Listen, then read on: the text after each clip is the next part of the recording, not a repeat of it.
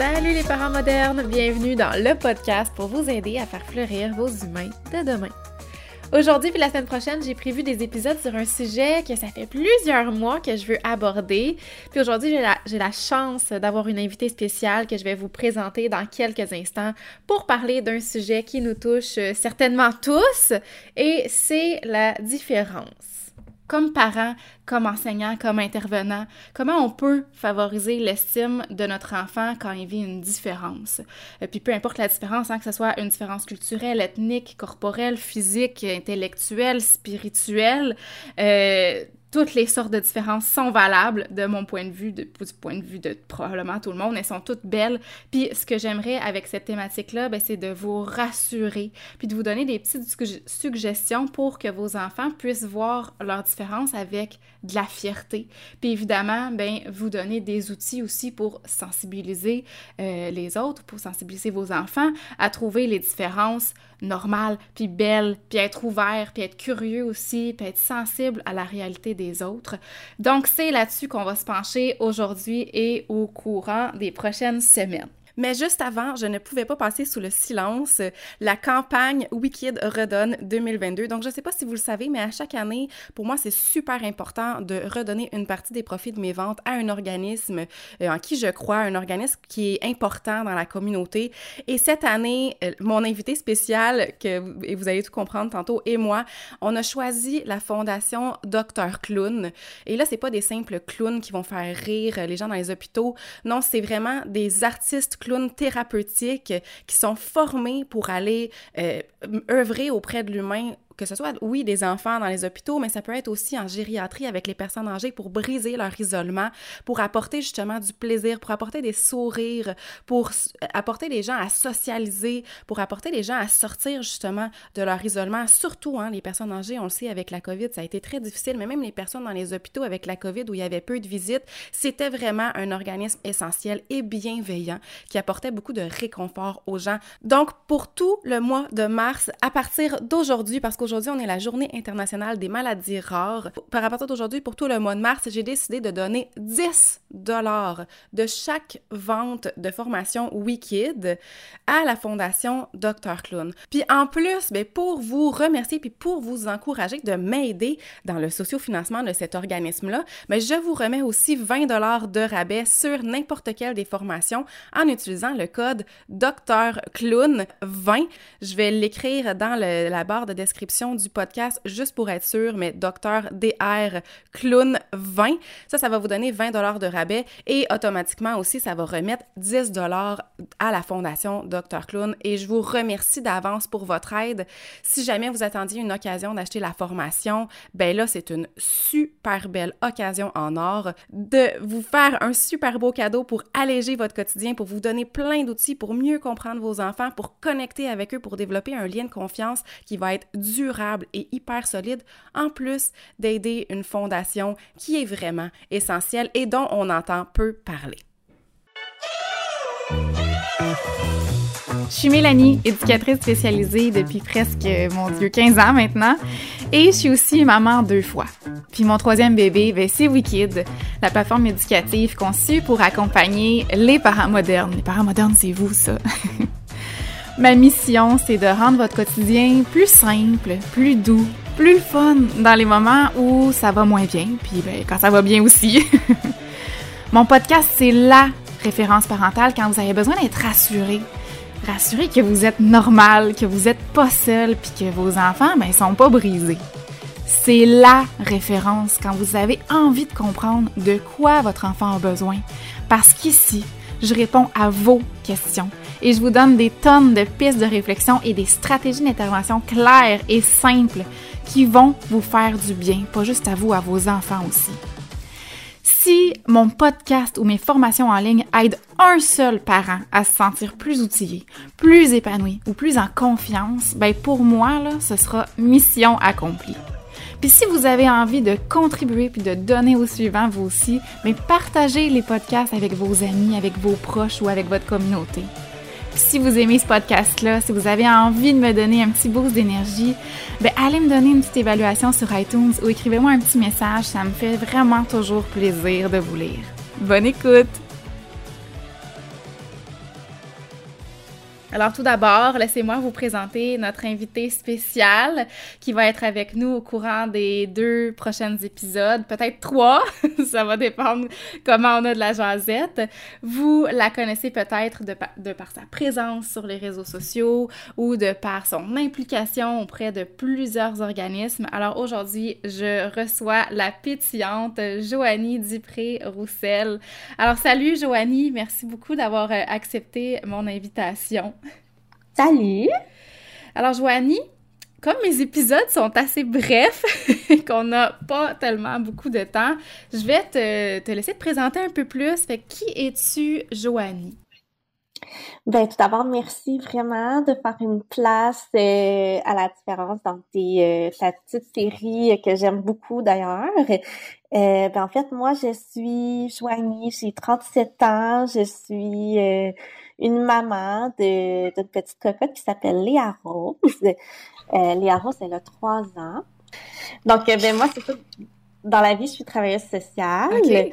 Euh, et c'est ça, j'ai commencé à participer en fait là, sur les réseaux sociaux euh, pour faire vraiment la normalisation de la différence. Donc j'aime vraiment le terme normalisation, mm-hmm. donc qu'elle devienne juste normale ou tu sais qu'elle qu'elle ne qu'elle surprenne moins ou qu'elle soit moins euh, déstabilisante si on veut donc euh, c'est un petit peu la, la, mission que je me suis faite au fil du temps une mission qui est un peu peut-être pour me rassurer moi-même tu sais mm. comme maman qui a une enfant différente qui, qui est moi-même différente et ma fille mm. aussi donc, c'est, c'est rentrer un peu dans un processus euh, thérapeutique, je pense. et ça fait beaucoup de bien aussi, d'ailleurs. J'imagine. Puis, est-ce que quand tu as décidé de, devenir travailleuse sociale, ta motivation, c'était quoi? C'était-tu par, par, de par qu'est-ce que tu as vécu puis que tu voulais que ça, ça change? Non, pas en tout. En fait, euh, je, suis, euh, je suis une travailleuse sociale plus spécialisée au niveau des personnes âgées. OK. Ouais, donc c'est vraiment mon gros dada, là, les, les troubles cognitifs, euh, les troubles de comportement, donc tout ce qui est relatif là, aux personnes âgées. Donc c'est vraiment ça que. OK. Tu travailles-tu dans un CHSLD? J'en ai fait, mais là, présentement, je suis dans vraiment plus dans une clinique médicale, donc en GMF, donc je fais du 0-100 ans. Fait que j'aime vraiment beaucoup ça, mais tu sais, c'est mon gros dada, en fait, les personnes âgées. Puis il y en a beaucoup, ça occupe euh, beaucoup de, de place, donc euh, tout ce qui est maltraitance, abus, euh, support aux proches aidants. Donc, c'est vraiment quelque chose que, ah, qui, m'anime beaucoup. Ouais. Mais je savais pas ça de toi. Je suis contente d'apprendre ça. ça. Ça me surprend, puis c'est une belle surprise. Fait que, Joanie, tu l'as dit, euh, que toi, tu, tu, as une différence, que Léa Rose aussi a une différence. Fait qu'est-ce que tu peux nous en parler un petit peu de, de cette différence-là? Ben oui, en fait, euh, Léa Rose et moi, on a un syndrome de Treacher-Collins. Donc, c'est un syndrome qui fait des malformations au niveau des os du visage. Donc, euh, les traits typiques, c'est vraiment une petite mâchoire fuyante, euh, des oreilles qui sont tout petites ou pas vraiment développées ou euh, des, des, pommettes aussi qui sont relativement creuses. Euh, il peut y avoir des malformations au niveau de, des yeux, donc des paupières. Moi, j'avais une paupière qui était incomplète, donc on m'en a carrément construit une. Euh, donc, ça ressemble un petit peu à ça. Puis en fait, euh, c'est des, c'est pas un syndrome qui a une incidence au niveau euh, intellectuel mm-hmm. ou du développement et mm-hmm. tout ça. Donc, c'est, on est vraiment des, des, des, des des humains, euh, tu sais, euh, ben, je veux pas dire à part entière parce que je pense que peu importe, tous les humains sont des humains à part entière, mais tu sais, c'est qu'on n'a pas ces difficultés-là. Donc, tu sais, on se développe bien. Il n'y a pas de troubles qui sont rattachés euh, au niveau de la déficience intellectuelle nécessairement. Ben, J'imagine qu'il pourrait en avoir, mais comme n'importe quel humain, dans le sens que c'est pas plus Exactement. C'est ça. ça. Puis au niveau de l'espérance de vie, ça change rien non plus. Euh, il peut y avoir par contre des difficultés qui peuvent être euh, liées justement à la mâchoire. C'est un peu le cas pour les roses. Là. Donc euh, quand on a des mâchoires très petites, très fuyantes, ben, ça fait des voies respiratoires qui sont aussi très petites, puis qui peuvent être obstruées. Donc c'est vraiment le cas de Léa Rose à sa naissance. Donc elle, quand elle est née, l'air passait juste pas, mais on est vraiment de l'ordre mécanique. Là. Mm-hmm. Donc mécaniquement, ça marchait pas. Donc, c'est pour ça que, bon, elle, elle, a été euh, intubée in extremis. Ça a été vraiment difficile. Puis, elle a eu euh, une trachéotomie, donc à 10 jours de vie. Donc, c'est mm. vraiment le, dispositif dans le cou qu'on peut s'imaginer. Moi, quand on m'a dit ça, je savais même pas vraiment ce que c'était. Là, je m'imaginais les annonces de cigarettes, là, avec quelqu'un qui se tient le cou, là. Oui. Euh, je capotais, je me disais, mon Dieu, mais ma fille va avoir ça. Mais bon, c'est, c'est pas comme ça. Mais, tu sais, il y a quand même un dispositif dans le cou, donc, tu sais, qui, qui bypass, là, si on Mhm. veut, le, le- la mâchoire. Donc, les roses respirent juste plus bas. Ouais. Mais, tu sais, tout ce qui est des, des poumons, le, le cœur, etc., tout, tout va bien. Ouais. Donc, on est vraiment dans la mécanique. Euh, il peut y avoir aussi des problèmes, évidemment, de déglutition, mastication. C'est aussi le cas de Léa Rose. Puis le langage, Ouais. évidemment. C'est Ben tout oui. lié, tu sais, c'est vraiment tout avec la mâchoire. Donc, tout est euh, relié. Mm. Ouais, fait que c'est vraiment ça au niveau des défis. Euh, moi, j'ai pas eu ça quand j'étais petite. J'ai, j'ai un niveau quand même plus modéré, donc j'ai une surdité. Évidemment, la surdité fait souvent partie aussi du syndrome. Euh, mais avec un appareillage, euh, ça va bien, là, Ouais. ça compense bien. Euh, fait qu'on a appris tout ça, en fait, avec Léa Rose, là, tout ces, ce degré de sévérité-là Ouais. et tout ce que ça impliquait, ouais. Puis ça, c'est c'est pas... euh, c'est quelque chose qui est, qui est dans les gènes, c'est ça? C'est, tu sais, il y a pas... T'es né avec ça, puis tes parents le savaient pas nécessairement, puis tu sais, ça, c'est dans, c'est vraiment dans les gènes, là. Euh, c'est, ça peut être dans les gènes, donc oui, c'est héréditaire. Ouais. Euh, mais il peut y avoir aussi des, des bifurcations génétiques, là, mais c'est, c'est ben, bifurcations génétiques, en tout cas de, de chromosomes, je sais Ouais. pas trop, là, je t'avoue, là, mais tu sais, il y a, il y a des erreurs aussi, si on veut, là, de, de la nature, mais. Je pense que généralement, c'est plus euh, génétique. Euh, ce qui a influencé aussi beaucoup, euh, mon processus pour devenir maman parce que c'était teinté de ce questionnement-là. Mm. est-ce que je vais avoir un enfant, puis Mm. transmettre ça à un enfant. Donc, ça a été vraiment un long processus. Mais, tu sais, en se renseignant sur la, les, les, les, la façon dont c'était transmis, etc., tu sais, puis c'est aussi un, un, un cheminement de couple. Ouais. C'est plus juste, euh, ça reposait plus juste sur moi. Donc, on s'est dit qu'il y avait quand même beaucoup de sais, que ça aille bien. Ouais. Donc, euh, finalement, on a relativisé un peu le tout en se disant que tous les parents peuvent avoir un enfant, justement, Absolument. qui a une différence. Absolument. Ouais. Donc, on s'est dit, bon, ben, lançons-nous, faisons Ouais. confiance à la vie. Donc, euh, bon, ça c'est, on n'a pas été dans le bon pourcentage, mais, mais, tu sais, en même temps, je dis ça, puis on est tellement content de Ouais. l'avoir, tu sais, je veux dire, je, je regrette zéro, là, je Mais- referais la même affaire. Est tellement attachante, est tellement pétillante, est tout le temps souriante, est tout le temps en joie. Ben, en tout cas, je veux dire, sur les réseaux sociaux, là, dans la vie de tous les jours, évidemment, n'importe quel enfant a des tempêtes, puis ça va pas toujours bien, là, ça c'est sûr et certain, mais, mais je la trouve tellement belle, puis je la trouve tellement enjouée, en tout cas, je... J'ai, hâte de continuer de la voir grandir. Puis, tu sais, elle est super chanceuse. J'ai pour mon dire, puis ça, c'est mon petit côté spirituel, que c'est les enfants qui choisissent un peu leurs parents, tu sais. Puis, je pense que je pense qu'il y a aussi de ça. Tu sais, Léa Rose est chanceuse d'avoir une maman qui a passé par là puis qui est super outillée. Tu sais, je pense qu'il y a ça aussi, il y a ta force, il y a ton courage qui fait que tu es une maman solide pour elle, tu sais. Puis ça, c'est tout à ton honneur, puis elle est très chanceuse, euh, je pense, de t'avoir dans sa vie comme maman. Euh, D'ailleurs, là, tu nous as dit que dans le fond, au début, ça a été difficile, tout ça, il y avait des... Il y a eu c'était plus sévère que qu'est-ce que vous pensiez. Là, comment ça se passe en ce moment? Ça se passe bien? Est-ce qu'il y a encore beaucoup de visites à l'hôpital?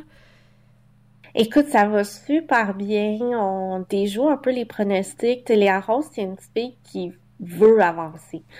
Donc, elle a beaucoup, beaucoup de motivation. C'est pas, euh, tu sais, elle, elle- elle est pas dans la complaisance Mm. ou, tu sais. Fait que ça, ça joue en sa faveur parce que tous les plans d'intervention qui avaient été faits au niveau chirurgical pour euh, venir corriger, justement, je parle sur toute sa mâchoire, là, on, on, on me disait toujours pas avant qu'elle ait 5 ans, c'est sûr. Peut-être même 7, 8, 9 ans. Donc, tu sais, nous, ça nous disait une trachéotomie jusqu'à, tu sais, 8, 9. Ils me disaient ça peut être 15 ans, tu sais, fait qu'on capotait un peu. Mm. Mais bon, on se dit, ben, tu sais, ça va être ça, ça va être ça. Je veux dire, on, on peut bien vivre avec une trachéo quand même, là. Mhm. Je veux dire, Ah oui. euh, mais le fait qu'elle est autant motivée font qu'ils devancent un peu les plans. Donc, tu sais, déjà, dans la prochaine année, il pourrait se passer des choses assez majeures pour elle. Mais on y va vraiment, selon comment ça va, parce que, ouais, il y, a- il y a toujours des nouvelles informations qui arrivent. C'est extrêmement complexe, tu sais. Donc, euh, puis on travaille avec une équipe multidisciplinaire aussi Mm. à Sainte-Justine. Donc, c'est toutes les spécialités et les connaissances de chaque professionnel qui sont mis à profit. Donc, ça apporte plein de nuances aussi. Ouais. Donc, euh, je sais pas, mais il y a quand même de bonnes chances là, pour que qu'il se passe des, grosses interventions en fait là, prochainement. Euh, mais elle va super bien, elle se développe bien. Euh... Puis là, elle va à la garderie. C'est ça que tu m'as dit? Tu as dit ce matin que tu étais allée la porter à la garderie. Parce qu'il y a eu un épisode où est-ce qu'elle allait dans un CPE, Écoute, ben, même pas. Ça a été une saga épouvantable. Euh, en fait, c'est que quand Léa Rose a eu deux ans, on a su qu'elle avait suffisamment grandi, qu'elle était capable de respirer naturellement, donc par la, par les, voies naturelles. Euh, en position debout là, ouais. parce que coucher c'était plus difficile, mm. tout le monde couché, ça devient plus ben obstrué là. Mais en position debout, elle était capable de respirer, donc ça changeait la donne complètement parce que on se dit, OK, là, on peut la laisser dans un endroit euh, qui sont quand même au courant de sa condition, mais si jamais, on n'est plus dans l'urgence comme on était mm. avant, que si ça traquait aux bouches, elle respire plus, puis il faut intervenir vraiment rapidement, on n'est plus là-dedans. Fait que à partir de ce moment-là, on s'est dit, OK, on peut considérer la garderie. Mais c'est tellement dur de faire rentrer un enfant, euh, justement, qui a des besoins mm. particuliers en garderie. Tu sais, déjà, tous les parents vont dire, là, c'est l'enfer, trouver une place en garderie. Mais là, quand en plus il y a des particularités qui sont quand même impressionnantes, on va se le dire, une trachéotomie, c'est impressionnant. Mm. Euh, tu sais, du gavage aussi à ce moment-là, tu elle en avait encore, fait qu'on la nourrissait par euh, sonde, là, vraiment par son petit ventre. Tu sais, c'est rien de compliqué, mais faut l'apprendre. Donc déjà, ça nous fermait beaucoup de pas. Euh, il y a eu un milieu qui a été ouvert à, à l'apprendre, puis j'étais tellement... J'ai réalisé à quel point je me je voyais ça comme une faveur qu'on me faisait, là, tu sais, ah, c'était comme, OK, ils me font une faveur de la prendre et tout, puis j'ai, il y avait plein de, de, de petits drapeaux rouges, là, qui ah. s'allumaient vis-à-vis de ce milieu-là, puis je me disais, oh non, mais tu sais, je trouverai jamais un autre milieu, puis ben non, tu sais, c'est, c'est la première fois aussi, là, fait que je veux dire, j'avais pas tant de comparatif, mais l'inscription a été longue, la formation a été longue, je savais jamais qu'est-ce qui se passait dans ce milieu-là aussi. Donc, euh, finalement, je pense que c'était pas du tout un milieu pour les Rose. Elle a réagi vraiment fort. Puis, euh, la dame l'a expulsée, en fait. Là, une journée, je suis allée la chercher, puis elle m'a dit, bon, mais là, c'est fini, je peux plus euh, je peux plus la prendre, c'est trop pour moi, tu sais, mais sans qu'il y ait eu de démarche au préalable, ah sans plan d'intervention, sans surtout avoir contacté les intervenants, parce que Léa Rose, elle a une gamme d'intervenants qui étaient là pour soutenir l'indicatrice elle avait quand même droit à des subventions mm-hmm. spéciales et tout. Ben donc, elle n'a pas utilisé ça du tout. Donc, ça, moi, je l'ai pris vraiment très durement, mm. comme un gros rejet. Pour moi, c'était comme le premier rejet, là, tu sais, de Léa Rose. Puis, c'est venu me chercher vraiment fort. Mais, tu sais, finalement, bon, j'ai trouvé une garderie privée. C'est aussi plate à dire parce que dans les CPE, il n'y avait rien. J'ai fait affaire avec le CLSC. Le CLSC avait rien j'ai fait affaire avec l'organisme, je m'ai fait une place euh, en garderie. C'est un organisme qui va supporter, en fait, au niveau de l'intégration des enfants dans un milieu de garde. Mais encore là, les arroses ne cadraient pas dans leurs critères. Donc, même dans un organisme qui vise l'intégration des mm-hmm. enfants différents, elle ne cadrait pas. Ben fait que là, je capotais, je me disais, mais voyons, c'est tellement... J'ai trouvé ça dur parce que je me suis dit, c'est comme si les difficultés étaient pas à la bonne place, parce que les arroses étaient mobiles. Eux, je voulais, ils prennent des enfants qui se mobilisent pas de façon autonome, mais ma fille, moi, elle court partout, elle grimpe, elle saute, tu sais.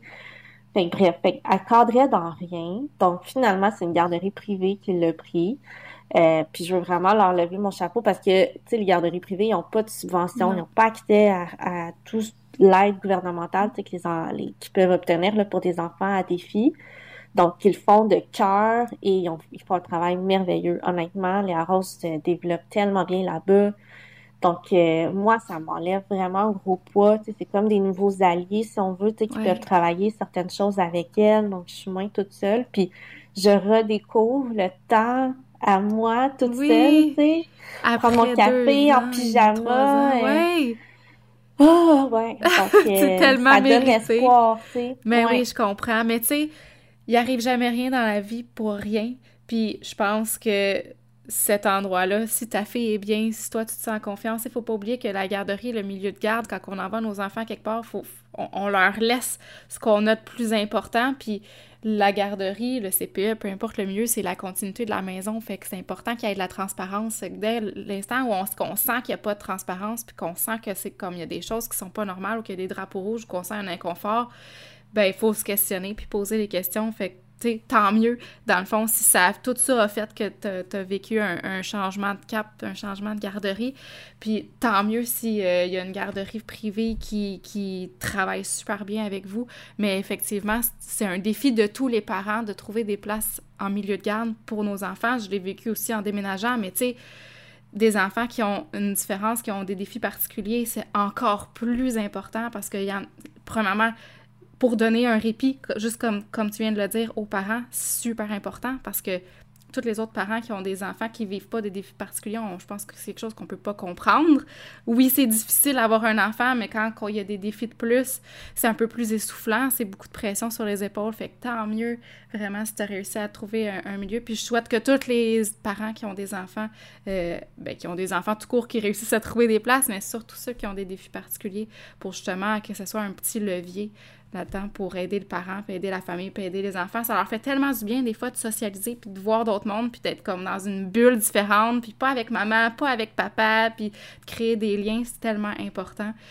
Ben, ça les aide beaucoup, tu sais. c'est aussi que finalement, je réalisé que un, il y a personne qui me fait une faveur. Non. la Rose a sa place, puis je paye sa place comme n'importe quel parent. Ben mais tu sais, c'est qu'aussi, c'est vraiment beau ce qui se passe dans la garderie parce que tous les enfants sont devenus tellement conscients de la différence, puis de la portée de leurs mots, de leur regard. Il y a, quelque chose de vraiment euh, spécial qui se passe. Tous les parents connaissent les roses, toutes les, les, les, il y a des discussions à la maison, tu on m'en a fait part, tu puis il y a vraiment une bienveillance qui s'est faite. Donc, j'ai l'impression que les roses a apporté, juste par sa simple présence, une, une, un apprentissage, tu justement pour les parents puis les autres euh, enfants. Donc, euh, pour moi, ben, ça vient un peu euh, s'aligner avec ce que je souhaite le plus. Donc, euh, Tellement. Mais tu sais, une des façons les plus naturels de, de, de, faire en sorte que nos enfants soient sensibilisés, puis ouverts, puis curieux à la différence, puis de, le normaliser, comme tu l'as dit tantôt, parce que c'est exactement ça. L'objectif, c'est de la normaliser, la différence,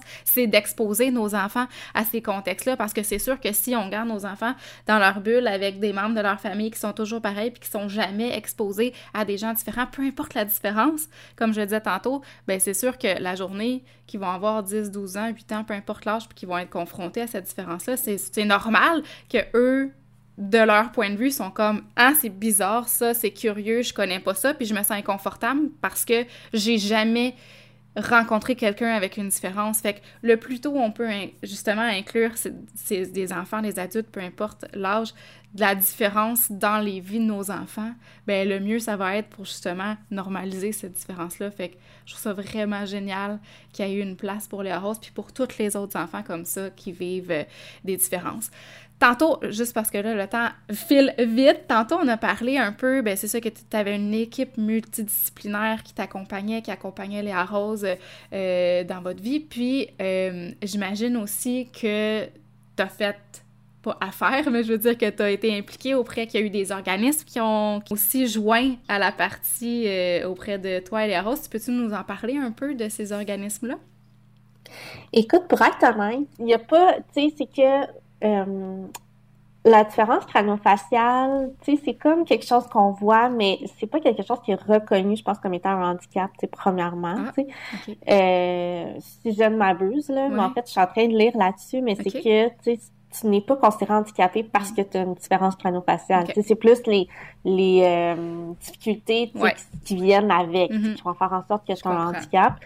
Donc, il n'y a pas d'organisme à proprement dit qui sont là pour la différence crâno-faciale, mm-hmm. mais il y a des, regroupements, des regroupements. Donc, euh, moi, dès le départ, c'est sûr qu'avec Sainte-Justine, on a une travailleuse sociale en or que j'adore, mm-hmm. qui est Marie, que je salue, mais qui, euh, justement, est très sensibilisée à ça, fait un travail merveilleux. Puis l'équipe de crâno-facial à Sainte-Justine euh, est très sensibilisée, justement, à sortir les gens de leur cocon, si on veut, briser l'isolement. Donc, il y a des regroupements, tu sais, donc, de, gens avec des différences crâno-faciales. Là, évidemment, ça a été mis sur la glace avec la COVID, mais sinon, avant ça, ils faisaient des rassemblements. Il y a un groupe Facebook qu'une des mamans a parti il y a quelques années, tu sais, quand sa fille était toute petite. Euh, fait que, tu sais, on, se parle entre nous. On a créé des liens. Ben fait que ça, c'est vraiment, euh, c'est un petit peu un petit espace sécurisant où on peut dire des choses qui sont pas faciles à dire. Tu sais, comme parents, tu sais, des fois, il y a des choses qu'on a un peu honte, on se dit, nous, on dit que ça se dit pas, mais c'est ça que je ressens, tu sais, dans mon fin fond du cœur. Puis des endroits où on peut justement en parler. Euh, mais sinon, tu sais, j'ai pas d'organisme comme tel, tu sais, qui sont venus euh, euh, nous aider là, vraiment personnellement là, dans notre cheminement. Donc, c'est vraiment Sainte-Justine qui est avec nous. Puis, euh, j'ai l'impression, je pense tout de suite justement aux réseaux sociaux, tu sais, à quel point ça, ça c'est venu prendre une place. Mais c'est que j'ai l'impression qu'il y a une communauté qui s'est créée. Euh, il y a des communautés aussi, il y a des, d'autres parents qui se lèvent debout puis qui disent hey, on existe, on est ben là, qui, qui créent des, des, des regroupements. Donc, tu sais, je pense justement à euh, la page On se comprend ou euh, sinon l'étoile de pa Pacho, Paco, je sais pas comment on dit ça, mais euh, c'est deux organismes justement qui, qui, viennent en aide là, à justement des parents euh, d'enfants ayant des besoins particuliers. Donc c'est vraiment bien. Là, ils, ils sont encore un peu en construction, là, surtout on se comprend, mais il y, a une volonté qui est là, puis je pense que dans les prochaines années, ça va se concrétiser et se préciser là, pour que ce soit moins euh, des petits îlots. Là, j'ai l'impression que là, les interventions sont faites beaucoup en silo là, au niveau de la différence, mais de vraiment créer quelque chose de plus large. Là. Oui, mais je trouve ça intéressant. Je vais les mettre euh, dans le lien du podcast, ces deux euh, organismes-là. Aussi, tu as des groupes que, que, que, tu penses qui peuvent rejoindre des gens. Je pourrais euh, les mettre. Je me doute que c'est des groupes privés, là, puis que c'est pas tout le monde qui va aller adhérer ça pour, pour zioter, là, mais tu sais, parce que peut-être qu'il y a des parents qui nous écoutent aujourd'hui qui vivent avec des enfants qui ont des difficultés vraiment particulières ou des défis particuliers. Peut-être que ça peut les aider de se sentir moins seuls, se sentir compris, pouvoir ventiler sur plein d'affaires, tu sais, des fois, je suis sûre que ça n'a même pas rapport nécessairement avec le syndrome Treacher-Collins ou, avec, tu sais, ce que vous vivez particulièrement, ça peut être sur des sujets de n'importe quoi du quotidien, puis ça fait juste du bien comme parent parce que c'est tellement difficile au quotidien d'avoir des enfants, c'est extrêmement difficile, tu sais, fait que je pense que c'est important. Ces groupes-là sont importants, en fait, sont importants, puis tu sais, je comprends pourquoi que pour toi, ça prend plus de place, ça, que des organismes X, Y, Z, tu sais.